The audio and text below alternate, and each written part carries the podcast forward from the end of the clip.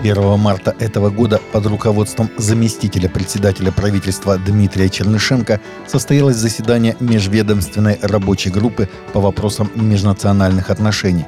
В нем приняли участие представители федеральных органов исполнительной власти, исполнительных органов Луганской Народной Республики, Запорожской и Херсонской областей, а также федеральных национально-культурных автономий, научных, экспертных и религиозных организаций – Среди участников был начальствующий епископ Российского Объединенного Союза Христиан Веры Евангельской пятидесятников Сергей Ряховский, который отметил, что состоявшееся совещание было очень своевременным и важным.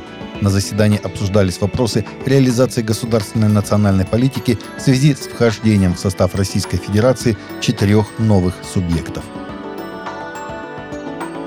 Правительство Вьетнама впервые в истории разрешило иностранному христианину-проповеднику провести евангелизационную работу.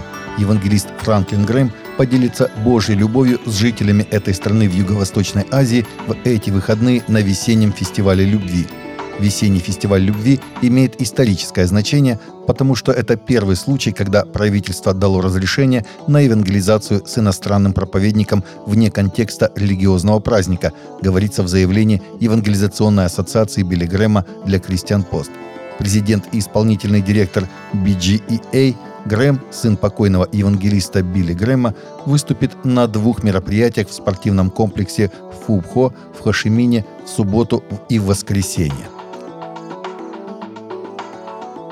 Центр по контролю за заболеваниями США бьет тревогу. Около 20 тысяч человек, которые собрались в университете Эсбери в Кентукки в прошлом месяце для участия в двухнедельном служении пробуждения, могли заразиться корью от участника, который, как позже выяснилось, был заражен высококонтагиозным вирусом.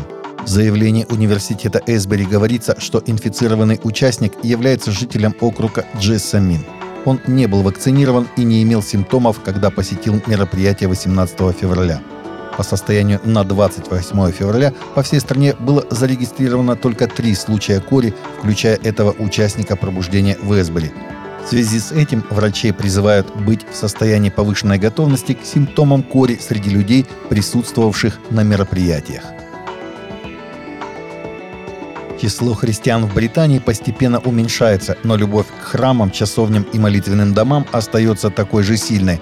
Об этом свидетельствует опрос, проведенный лондонской консалтинговой компанией «Саванта» по заказу Национального фонда церквей, сообщает «Седмица».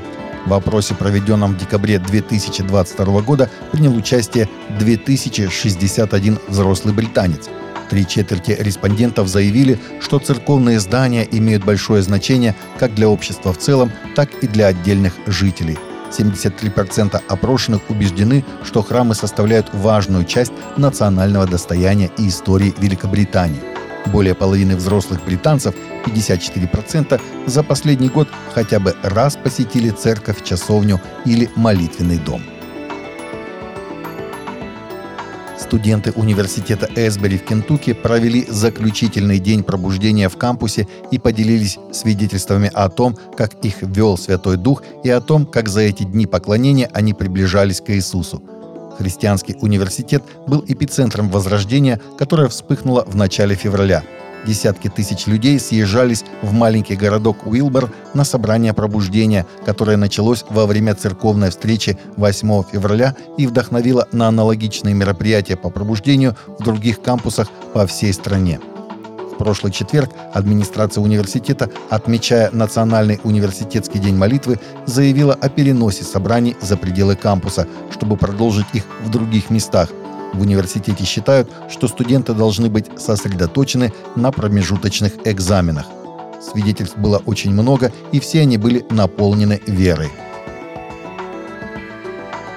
Таковы наши новости на сегодня. Новости взяты из открытых источников. Всегда молитесь о полученной информации и молитесь о мире и мире в сердцах.